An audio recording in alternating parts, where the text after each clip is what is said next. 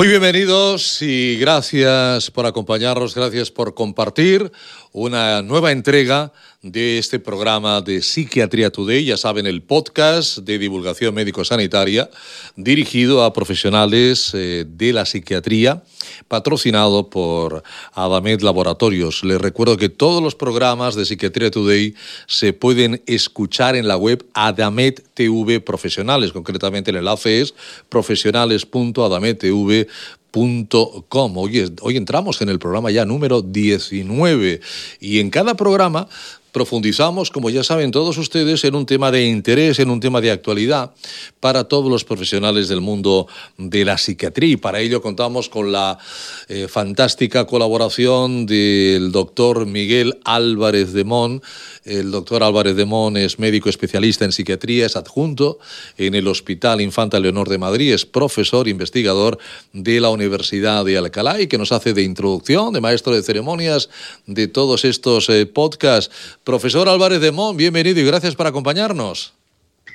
Muchas gracias por la presentación, Ricardo. Qué ilusión grabar un nuevo capítulo contigo porque cada capítulo es un reto y cada capítulo está preparado con mucho mimo para que sea del interés de nuestros oyentes. Me consta. encantado de estar aquí un capítulo más. Me consta igualmente, igualmente, don Miguel, me consta ese cariño. Además, el tema de hoy es bueno, como todos, ¿no? Es un tema fantástico, es la psicooncología.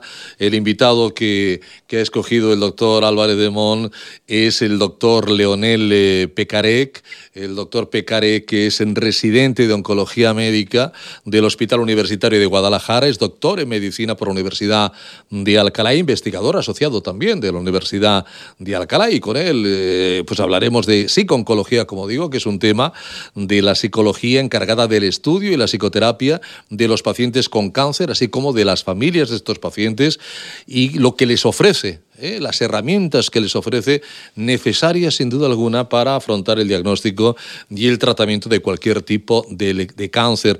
Doctor Pecarec Leonel, bienvenido y gracias por acompañarnos. ¿Qué tal? Buenas noches. Muchas gracias a ustedes. Un placer por, estar, por estar aquí con nosotros y eh, ya ve, el doctor Álvarez de Mon nos ha dicho, Leonel es el mejor para contarnos estos temas relacionados con el mundo de la psiconcología. Sé que se conocen bien, así que, don Miguel, don Leonel, las cámaras y el podcast es todo suyo. Adelante, Miguel. Bueno, Leo, muchas gracias por estar con nosotros hoy en este podcast eh, lo primero yo te voy a decir, Leo, porque con la amistad que nos une, eh, que, ¿no? que, como se me hace raro llamarte doctor Pecarec.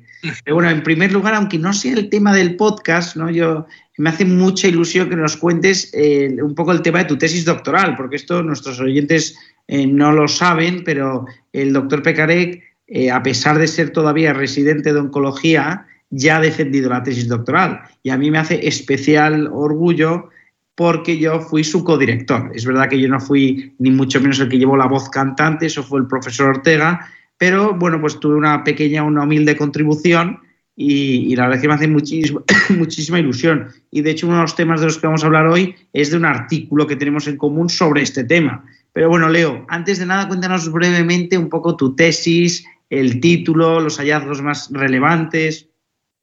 Vale, un poco lo principal, buenas noches, es el título de la tesis se llama Expresión y valor pronóstico de marcadores inmunistoquímicos en el cáncer de páncreas y su principal utilidad radica en que mm, se ha observado cómo existe una elevada expresión de diferentes marcadores que se relacionan con un peor pronóstico en el cáncer de páncreas. Son algunos marcadores nuevos, otros ya estaban descritos previamente, pero lo que se ha demostrado es que existe una elevación de una expresión tisular de los mismos y cómo se acompaña un peor pronóstico. Esto permite estratificar mejor a los pacientes, entender a aquellos que puedan ir peor, que puedan requerir más cuidados, aquellos pacientes que puedan tener un pronóstico malo a largo plazo y, poder intentar entender un poco la complejidad de, esta enfermedad y, e intentar realizar un trabajo continuo para seguirlos.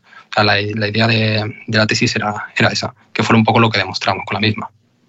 Claro, a mí tu tesis me parecía apasionante. Bueno, Leo no lo ha dicho, pero sacó, obtuvo un sobresaliente cum laude. Pero bueno, eso aparte. Eh, tu tema de tesis a mí me da mucha envidia porque yo como psiquiatra, una de nuestras líneas de investigación es precisamente el buscar biomarcadores que nos puedan ayudar a predecir la evolución de la depresión. Y a mí me da mucha envidia que en, gracias a la investigación de varias décadas O sea, gracias a los recursos humanos, económicos, pero sobre todo humanos, ¿no? De mucha gente investigando, médicos, gente de básicas. Pues claro, es que en las enfermedades oncológicas habéis avanzado muchísimo, ahora estratificáis y ahora tenéis un tratamiento bastante personalizado, porque caracterizáis bastante bien la enfermedad oncológica. A pesar de todo, a pesar de todo, tenéis limitaciones. Quiero decir que precisamente tú estudiaste el, cáncer de páncreas, que desgraciadamente a día de hoy tiene un pronóstico malo. O sea, que, obviamente vosotros también tenéis todavía retos por delante, pero me parecía apasionante tu tesis porque me parece importantísima. Mm. Sí, no, y sobre todo que en el cáncer de páncreas, a diferencia de otros tumores, donde a pesar de que un pequeño subgrupo de pacientes con cáncer de páncreas que se puede aplicar en terapia, queda muy relegado a tratamientos muy tradicionales de quimioterapias agresivas, cirugía que se asocia a muchas comorbilidades y, un poco eso, intentar en consonancia con el resto de tumores, eh, intentar investigar nuevos marcadores que nos permitan estratificar mejores a los pacientes que puedan ir peor. O sea que un poco la idea es eso. Es que la facilidad de, tener muchas muestras, de poder obtener de diferentes formas eh, material necesario para estudiarlo, a diferencia de psiquiatría, que, la complejidad que se basa es que no puedes tomar una biopsia de la mente, por decirlo así, que lo limita mucho el poder, el poder investigar tanto como en oncología. Que lo Eso lo, hemos, lo, hemos, discutido muchas veces, que nosotros, claro, como a día de hoy, ¿no? a lo mejor dentro de años, dentro de décadas, pues tendremos a lo mejor métodos, pero a día de hoy no tenemos manera de hacer una biopsia en un cerebro de una persona viva, no hay, manera. Está muy relegado, es un problema más. Oye, pues yo quiero también comentar ¿no? que recientemente nuestro grupo de investigación de la Universidad de Alcalá ha publicado una revisión en Frontiers in Oncology, que es un poco lo que a nosotros nos une. ¿no? En, esta revisión hemos tratado de abordar la relación entre el trastorno depresivo mayor y el cáncer o las enfermedades oncológicas. Entonces, obviamente todavía existen muchos interrogantes, pero nosotros hemos intentado pues, dar un poco de luz a este tema. El título del artículo, por si alguien lo quiere ver, ya está disponible en PubMed, pero también se puede buscar en, en la propia revista, en Frontiers in Oncology. Se llama Understanding the Basis of Major Depressive Disorder in Oncological Patients. Biological Links, Clinical Management, Challenges and Lifestyle Medicine por si a uno lo quiere escuchar o si a uno se lo quiere descargar. Pero bueno, Leo, yo una cosa que te quería preguntar es que, claro, las enfermedades, la depresión y las enfermedades oncológicas, lo cierto es que comparten factores de riesgo, porque en psiquiatría, en depresión en concreto, está demostradísimo que, que bueno, que ciertos estilos de vida se asocian, no es que sean causa, pero oye, contribuyen a que tengas más riesgo de sufrir un episodio depresivo. Por ejemplo, seguir una dieta mediterránea protege mientras que un patrón de dieta más occidentalizado supone un factor de riesgo. Lo mismo ocurre con el tabaco. El tabaco es un factor de riesgo. El consumo problemático de alcohol, eh, la inactividad física. Quiero decir que esto lo podemos decir en negativo o en positivo. Es decir, que, lo malo eh, supone un factor de riesgo, lo bueno protege. Pero digo que es curioso, ¿no? Porque en, vuestras, en las enfermedades oncológicas estos estilos de vida también suponen un factor de riesgo, ¿verdad? Claro, exactamente. Principalmente en, todas las neoplasias generales, los factores de riesgo fundamentan una de las principales causas de los mismos. El tabaco es la principal causa de cáncer de pulmón, eh, la dieta, una dieta rica en grasas o en carnes rojas procesadas en el cáncer de colon. Se ha demostrado cómo de manera multifactorial estos factores de riesgo condicionan la aparición de, diferentes neoplasias, algunas que tienen mayores causas genéticas, que suelen ser un pequeño seguro de pacientes, pero por regla general, eh, por ejemplo, del páncreas, la obesidad, la diabetes, eh, una dieta, pues, un, estilo de vida sedentario, sí que se acompaña no solamente de mayor probabilidad de tener cáncer, sino que además luego una vez que se tiene de peor pronóstico y de peor y, bueno, de peor y de peor peor capacidad de responder a tratamientos, que eso sí que se, que se ha evidenciado en pacientes fumadores o, etcétera. O sea, que eso sí que está evidenciado. Eso es curioso porque eso en psiquiatría sí que se ha visto que estos estos estilos de vida saludables, digo, desde un patrón de dieta mediterránea, actividad física regular, es verdad que además una de las cosas que tienen buenas es que favorecen la respuesta al tratamiento, eso es curioso. Además también, y esto nuestros oyentes lo saben, estos factores de riesgo se extraen de, estudios epidemiológicos. Digo que al final también hay muchas veces que un paciente no fumador desarrolla un cáncer y un paciente fumador desarrolla un cáncer que justo no está asociado al tabaco. ¿no? El otro día a mí me, un paciente que viene al hospital del microcítico de pulmón, ¿no? que el microcítico de pulmón, por lo que tengo entendido, no se relaciona con el tabaco, ¿no? ¿O no? Pregunto, ¿eh? carcinoma de pulmón que no es el que, se, que suele ser más de gente jóvenes o de mujeres que no son fumadoras, etcétera, así que se, no se asocia tanto al tabaco, pero por ejemplo otros tumores de pulmón que son como el epidermoide o el microcítico sí que se asocia más al tabaco, por lo menos aumenta mucho más el riesgo de, de presentarlo. Claro. Así que está demostrado. No, pero esto es efectivamente son de estudios epidemiológicos, o sea que no es que se vaya a ser causa, claro. no es determinante, obviamente. Que eso, es que eso a mí me lo pregunta mucho eh, con algunas cosas, ¿no? Oye, pues si fumo me va a dar cáncer, pues hombre, no se puede hacer una, una afirmación no tan drástica o tan contundente, pero desde luego que potencia el riesgo. Exactamente, son, son, actúan como de una forma no sumatoria, en que se multiplican muchos factores de riesgo y te predisponen a, a pues, presentar una verdadera neoplasia invasiva, un cáncer, es lo que llamamos. Y luego, yo no me quiero ir ahora por las ramas, pero a mí eso me recuerda mucho el tema del cannabis, ¿no? Yo, yo personalmente, yo como psiquiatra, eh, lo veo con malos ojos que se normalice o que se, de alguna manera se romantice, en mi opinión, se romantiza un poco el consumo de cannabis cuando el cannabis está demostradísimo que es un factor de riesgo para desarrollar psicosis. Es verdad que en personas con vulnerabilidad, pero claro, si tú pones a 10 adolescentes a fumar cannabis, ¿cómo sabes cuál tiene vulnerabilidad? Hombre, quizá por antecedentes familiares.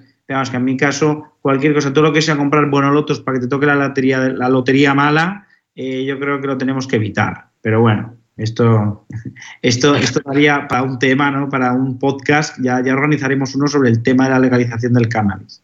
No, pues yo te quería preguntar, Leo, porque una cosa que a mí me llama la atención, que me parece preciosa, es que oncología yo lo que veo es que cada vez hay más eh, unidades de largos supervivientes, ¿no? Porque, oye, afortunadamente han desarrollado muchos tratamientos y el pronóstico ha mejorado. Entonces yo quería preguntarte un poco cómo manejáis esa incertidumbre asociada a las revisiones, eh, si el impacto inicial del diagnóstico luego se supera y no hay más alteraciones de tipo psicológicas a lo largo de la vida, o, tu experiencia es, oye, pues yo he visto que los pacientes oncológicos, aunque se curen y aunque entren en remisión de la enfermedad, eh, como que les queda una vulnerabilidad, o cuál es tu experiencia en este sentido?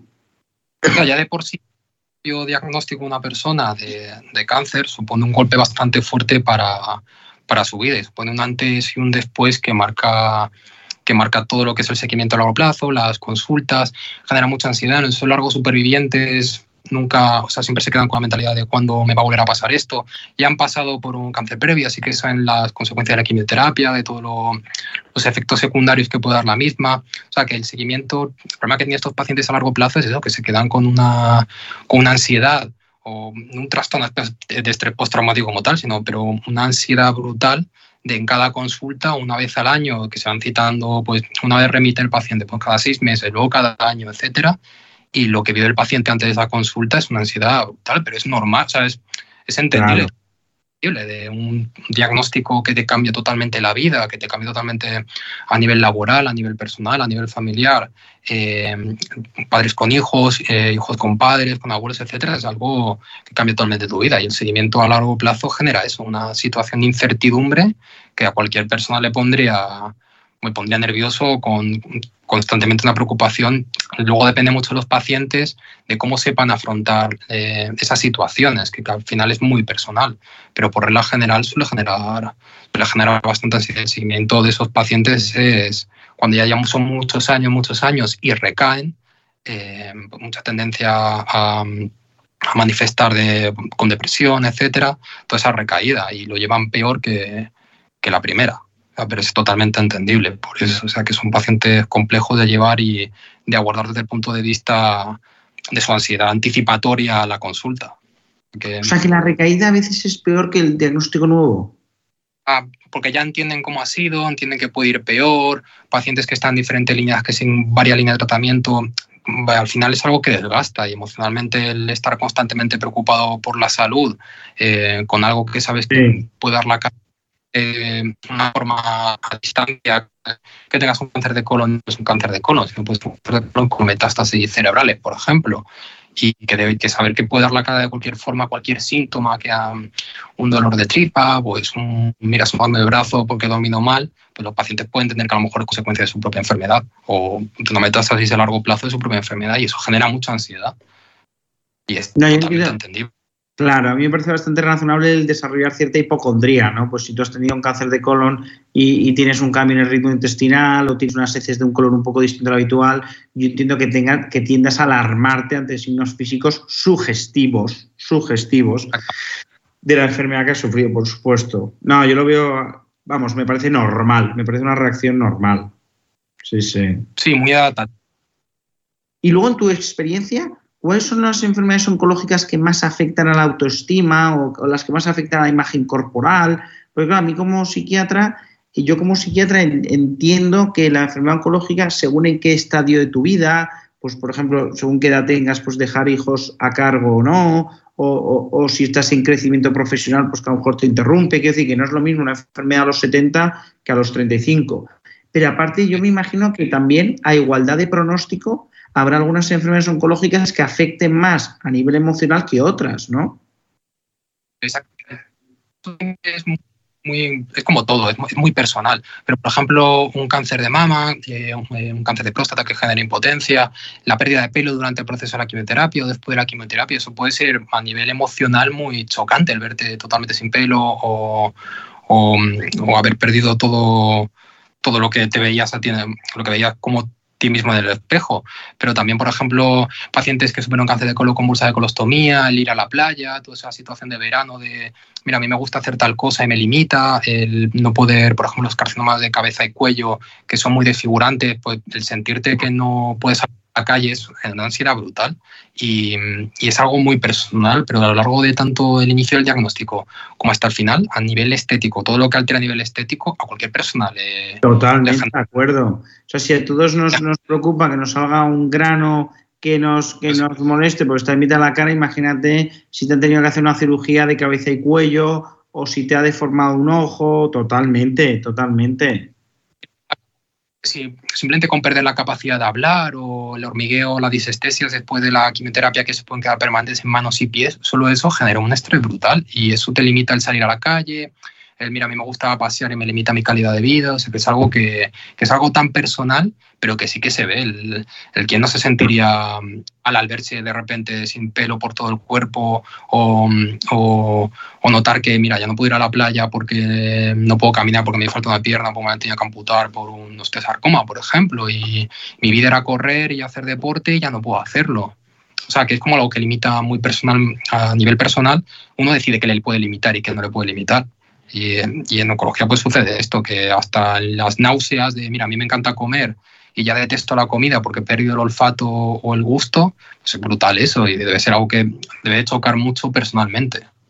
No, totalmente de acuerdo. es una, la verdad es que las personas que, se, que lo superan y yo creo que desarrollan una fortaleza tremenda, pero yo creo que estar ahí al quite para ayudarlas porque desde luego son enfermedades graves, que ninguna enfermedad es bien recibida y todas eh, nadie deseamos tener ninguna enfermedad, desde luego que las enfermedades oncológicas eh, pues son, son de las enfermedades, pues bueno, hay un espectro de gravedad, pero en general son graves.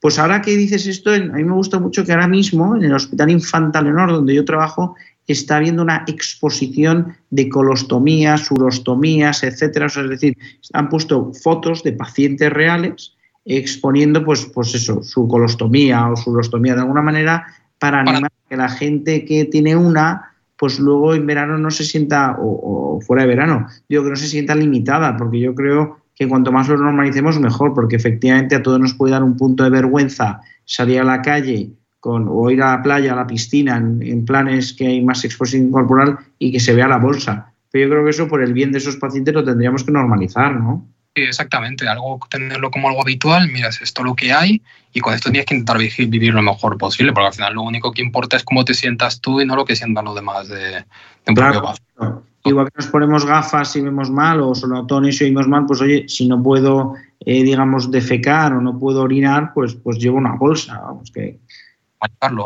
Y no solo sucede en pacientes oncológicos, en pacientes con enfermedad de Crohn o con colitis ulcerosas avanzada, pues sucede al final lo mismo. Y son gente joven que, que tienen esta... Y luego, ahora no nos va a dar tiempo, pero porque claro, es que esto son 15, 20 minutos pasan volando, ¿no? Pero, pero a mí también me llama mucha atención, claro, yo como psiquiatra hice la tesis en, las alteraciones inmunológicas en el paciente con depresión y es curioso que, que que tratamientos que se han utilizado en oncología, el ejemplo clásico, que ya sé que ya no lo usáis prácticamente, pero era el interferón alfa, o sea que había tratamientos que se utilizaban para, para enfermedades oncológicas que como efecto, como efecto secundario desarrollaban depresión, o sea, hasta un 30% de los pacientes con, expuestos al tratamiento con interferón alfa libres de enfermedad, o sea, libres de depresión, hasta un 30% desarrollaban depresión posteriormente. Eso es curioso, ¿no? Porque pacientes con enfermedades similares que recibían otros tratamientos no desarrollaban depresión. Digo que, que hay estudios bastante robustos que hacían indicar que era el fármaco lo que generaba ese, una alteración. No sabe, es que en psiquiatría el problema es que muchas veces no sabemos asociaciones, pero no sabemos a qué se deben. O sea, no sabemos cómo se produce el mecanismo de acción, ¿no? Es tan compleja la mente pero verdad que, es curioso, como algunos tratamientos, sobre todo también sé que algunos inmunomoduladores, ahí me consta que también se ha visto que podían aumentar el riesgo de suicidio y que por eso a veces lo evaluáis bien. Exactamente, y no solo, y no solo eso, sino que otros tratamientos más habituales, como quimioterapias o inmunoterapias, sí que sé, como se asocian efectos adversos bastante fuertes, sí que pueden acompañarse una, depresión mayor durante el tratamiento, pero simplemente porque cuando te ves que te limita mucho o que te afecta mucho un tratamiento, por ejemplo, una neopofisitis que te produzca eh, cualquier inmunoterapia, un hipotiroidismo, etcétera, que al final que tienes mayor tendencia a depresión o uno de los síntomas que se manifiesta en la enfermedad subyacente puede ser una depresión, sí que se, sí que se, vamos, es algo bastante frecuente. Está claro que tenemos que ir de la mano los oncólogos y los psiquiatras tenemos que ir de la mano. De hecho, eh, yo creo que sí que en muchos servicios sí que hay una eh, hay un profesional de psicología, yo creo que a veces lo tenéis, sobre todo más a lo mejor en cuidados paliativos, pero sí que suele, suele haber. Yo creo que esto, de hecho, hay una revista, si a alguien le interesa, hay una revista dedicada a la psicooncología. Luego hay un grupo de investigación en, en Emory, eh, liderado por Andrew Miller, por un psiquiatra que se llama Andrew Miller, que también publican mucho. Lo digo por si alguno de nuestros oyentes quiere ampliar, porque claro, yo me quedaría hablando con Leo horas y horas. De hecho, en la facultad lo hacemos, pero en el podcast nos piden que nos tiñamos a, 15, 20 minutos. ¿no? Pero bueno, muchísimas gracias, Leo, por este rato tan agradable. Nada, a vosotros. Muchísimas gracias. Muchísimas gracias por todo. Ha sido y seguiremos hablando porque ha habido muchas cuestiones que hemos dejado abiertas. O sea, que a lo mejor te volvemos a llamar. Ha sido... perfecto. Por mí. Ha sido, estupendo. Ha sido un rato muy agradable y además yo pienso que el psicooncólogo puede ser una persona fundamental a la hora de dar el pronóstico, ¿no? De decirle a alguien, tiene usted un cáncer de lo que sea, ¿no? Es decir, recibir una, una noticia de ese tipo lógicamente impacta y la, y la figura del familiar también debe ser importantísimo. Eso lo dejamos para, para otro momento. Doctor Pecarec, ha sido un placer. Muchísimas gracias. Hasta cualquier otro momento. Doctor Álvarez, doctor Álvarez de Mon, Miguel, nos vemos en el próximo podcast. Muchísimas gracias. Cuidaros mucho. Un placer, un placer enorme hoy hablando de la psicooncología. Ya saben que les esperamos, que pueden enviar sus preguntas, pueden enviar sus sugerencias. Estamos absolutamente abiertos a abordar los temas que a ustedes les sean del mayor interés para los profesionales de la psiquiatría. Nuestro correo es contacto arroba psiquiatriatoday.com ya saben, ha sido una producción de Easy Walk y un espacio patrocinado por Adamet Laboratorios. Muchísimas gracias por su tiempo y hasta el próximo podcast.